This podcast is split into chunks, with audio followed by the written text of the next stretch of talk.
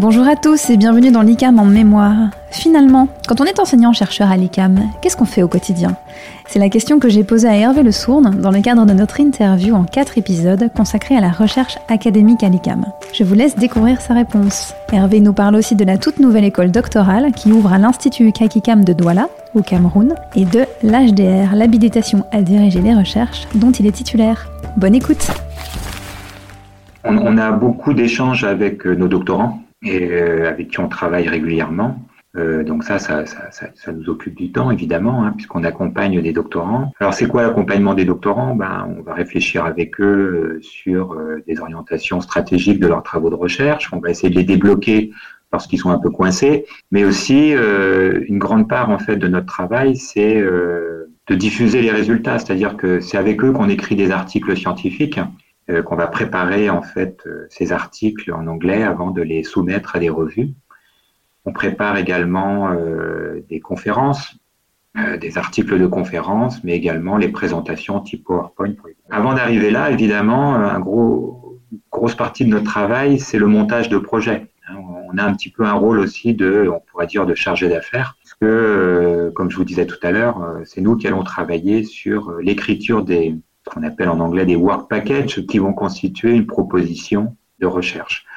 Donc ça, ça nous prend euh, un peu de temps parce qu'il faut consulter les industriels, euh, euh, il faut faire beaucoup de veille technologique et de veille scientifique, c'est-à-dire lire des articles pour se tenir toujours sur le haut de la vague, on pourrait dire. Hein.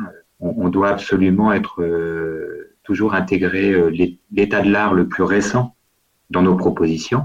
Et ça, ça, occupe aussi une, bonne partie de notre temps. Une partie de notre temps aussi est occupée par ce qu'on appelle le reviewing. C'est-à-dire que autant quand on soumet des articles, ils vont être euh, relus par euh, nos pairs, PAIRS, mais nous aussi, on fait partie des reviewers, c'est-à-dire qu'on reçoit régulièrement des articles qui viennent de Chine, qui viennent des États-Unis, qui viennent de tous les pays du monde, euh, et c'est à nous en fait de donner notre avis, de demander des corrections, des améliorations des articles, etc. Ça, c'est un, écosystème en fait qui travaille ensemble.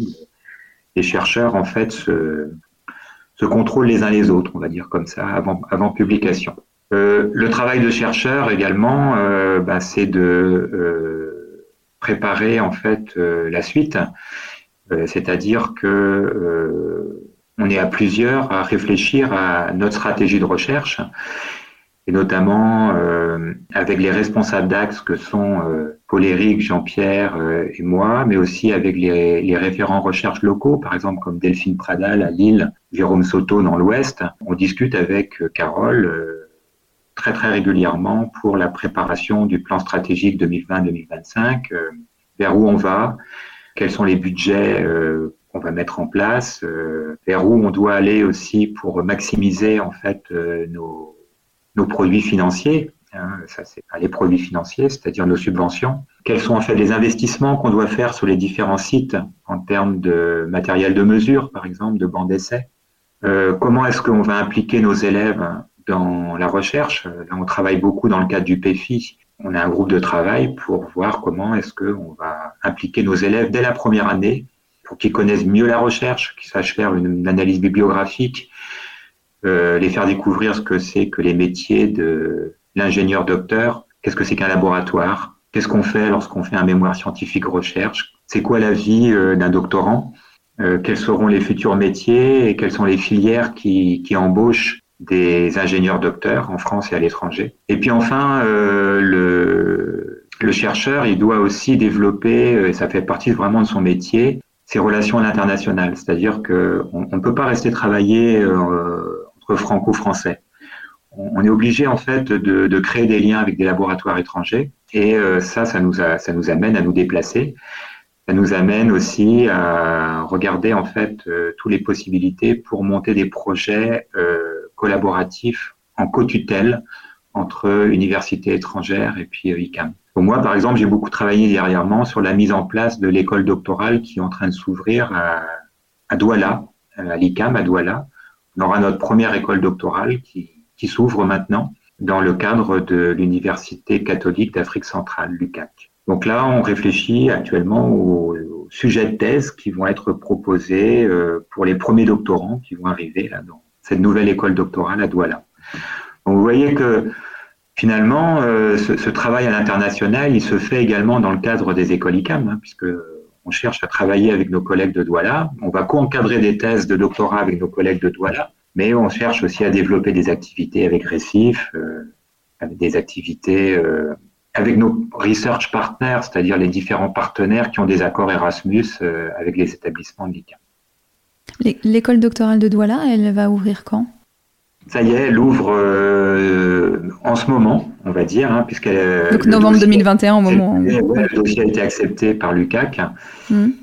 Euh, je l'ai monté en fait avec euh, plusieurs collègues de Douala et, maintenant on démarre. Donc là, on est en train de préparer les premières bourses SCAC hein, qui vont permettre à des, des, doctorants africains de venir passer une partie de leur doctorat quelques mois en France dans nos laboratoires on définit le co-encadrement des thèses, etc. On va préparer les recrutements et euh, démarrer normalement les thèses de doctorat, j'aimerais bien vers euh, le mois de février-mars 2022 euh, à peu près. Tu parles d'une école doctorale. pourquoi est-ce qu'on évoque une école doctorale à Douala et qu'on ne parle pas d'école doctorale chez nous? Quelle est la, différence? On a des écoles doctorales chez nous. Mmh. Par contre, elles sont essentiellement pilotées par l'université. D'accord. On a quelques euh, grandes écoles d'ingénieurs qui ont leurs propres écoles doctorales, hmm. mais jusqu'à maintenant, l'ICAM n'a jamais eu sa propre école doctorale. La première, en fait, s'ouvre à Douala. D'accord. Nous, en fait, comme, euh, la, comme euh, on disait tout à l'heure, la recherche est relativement récente à l'ICAM. Donc nous, on s'est appuyé sur les écoles doctorales existantes dans nos différentes régions. Il n'y avait pas de sens pour nous à créer de nouvelles écoles doctorales. Et on préfère en fait euh, s'inscrire, nous, chercheurs, dans les écoles doctorales euh, de nos régions. Et en passant l'habilitation à diriger la recherche, on est directement identifié par une école doctorale. C'est justement, on y vient. Cette habilitation, c'est euh, celle que tu possèdes, l'habilitation à diriger les recherches. pour l'instant, tu es le seul à la posséder à l'ICAM. Est-ce que tu peux nous dire en quoi en quoi elle consiste? Qu'est-ce qui te différencie des autres euh, enseignants-chercheurs de l'ICAM? Ben, En fait, l'habilitation à diriger les recherches, elle, a plusieurs objectifs. D'abord, c'est une reconnaissance du milieu académique. Ça veut dire que cette habilitation, en fait, euh, nous autorise à diriger les thèses de doctorat, à choisir le sujet de la thèse, à constituer l'équipe d'encadrement ou de co-encadrement de la thèse. Et c'est nous, en fait, qui sommes garants du bon euh, déroulement de la thèse de doctorat. C'est le directeur de recherche qui a cette, euh, responsabilité. il, est, sûr que l'HDR est, une aide incontestable pour euh, être intégré dans certains projets collaboratifs, puisque, euh, par exemple, les, projets européens ou les projets qui sont financés par l'ANR donnent la priorité aux académiques qui incluent la participation de personnes habilitées à diriger les recherches. En plus, le le, montage en fait de, de nos projets de recherche impose d'intégrer un ou plusieurs doctorats et pour euh, donc chaque euh, doctorat à définir le sujet, constituer l'équipe d'encadrement. Donc être titulaire de l'HDR à l'ICAM, ça nous offre euh, beaucoup de liberté pour monter nos projets, mmh. définir les sujets, définir l'équipe d'encadrement et euh, on n'est pas obligé comme ça d'aller euh, solliciter d'autres collègues ou d'autres écoles. Donc ça, nous donne aussi une liberté de financement.